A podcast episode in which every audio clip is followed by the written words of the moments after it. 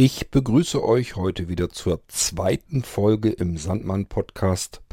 Nun gut, in der ersten Folge, also in der vorangegangenen, da haben wir so ein bisschen im Audiobeitrag erfahren, es gibt wohl irgendwie eine innere Uhr und die ist sehr stark lichtabhängig und kommt dann eben aus dem Tritt, wenn das Licht fehlt. Das wollen wir nochmal vertiefen und deswegen habe ich euch einen weiteren Audiobeitrag hier für die zweite Folge vorbereitet.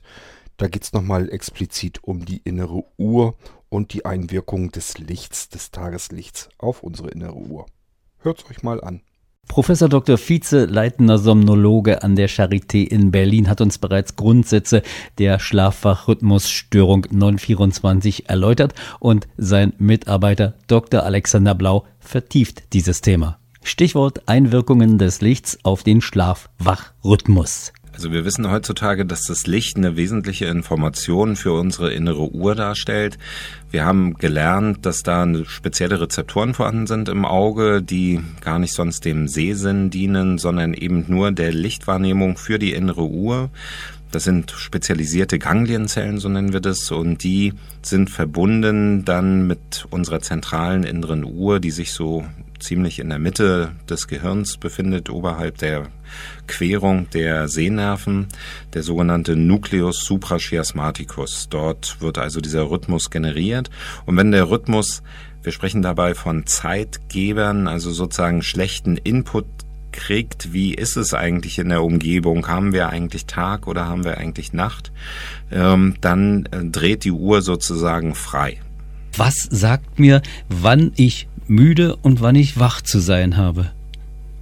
Naja, also das ist ja im Prinzip äh, auf der Erde so, dass äh, der Tag halt bei uns Menschen üblicherweise die Wachzeit ist. Also das heißt, das Licht vermittelt das, wir sind so gebaut, dass wir im Licht besonders gut agieren können, dass wir da unsere Nahrung und sozusagen zusammenstellen, dass wir dort leben, soziale Kontakte haben und so weiter.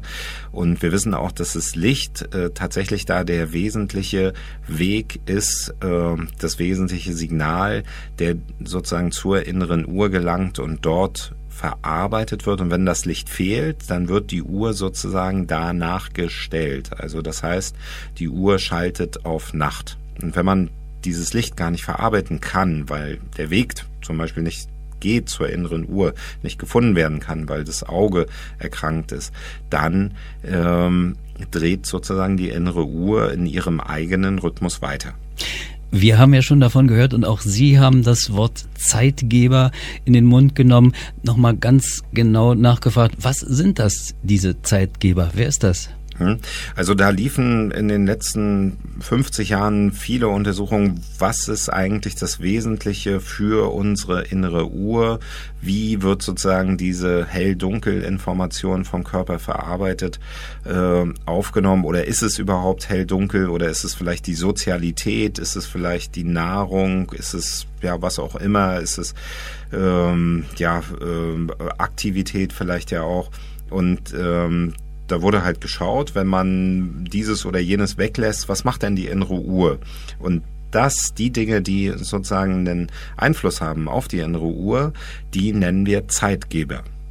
Ja, und blinde Menschen, die nun keine Lichtwahrnehmung haben, sind nun äh, durch dieses nicht hell-dunkel aufnehmen können äh, besonders betroffen? Genau, dadurch, dass die Lichtinformation sozusagen nicht äh, in zur inneren Uhr gelangen kann, kommt es dann eben sozusagen zur Entgleisung der Rhythmik, was sich dann unter anderem in dieser Schlaf-Wach-Regulationsstörung äußert, die eben nicht dem ähm, üblichen Rhythmus von 24 Stunden, den ja sonst alle Menschen sozusagen unterliegen und die den leben, dass man sozusagen da rausfällt. Man fällt aus der Zeit und wenn man aus der Zeit herausfällt, dann hat man eben auch eine schlechte Lebensqualität. Ja, das war's auch schon wieder. Kurz und knapp, so ist der Sandmann-Podcast eben auch. Das heißt, das, die meisten Folgen werden vermutlich hier etwas kürzer werden. Aber ich denke mal, das soll nichts weiter schaden. Der nächste Sandmann-Podcast ist schon in Sichtweite. Der wird nicht lang auf sich warten lassen. Also sage ich Tschüss, bis zum nächsten Mal. Euer Kurt König.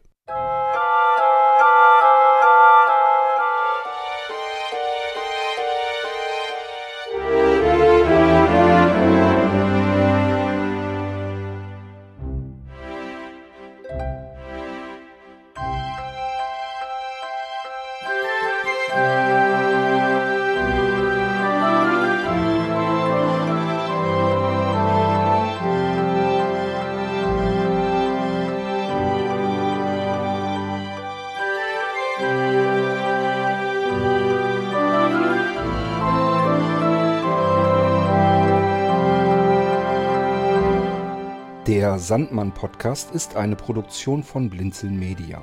Gern kannst du uns kontaktieren, entweder über das Kontaktformular unserer Homepage www.blinzeln.org oder aber per E-Mail an podcast.blinzeln.org. Immer dran denken, blinzeln schreibt man in unserem Fall mit einem D in der Mitte. Unser Podcast-Anrufbeantworter steht dir natürlich auch zur Verfügung unter der deutschen Telefonnummer 05165 439 461 und wenn du aus dem Ausland anrufst, einfach die vorangegangene 0 gegen die 0049 für Deutschland ersetzen. Wir bedanken uns ganz herzlich, dass du den Sandmann Podcast verfolgst und freuen uns auch, wenn du beim nächsten Mal wieder mit dabei bist. Bis dahin alles Gute, eine schöne Zeit und schlaf gut. thank you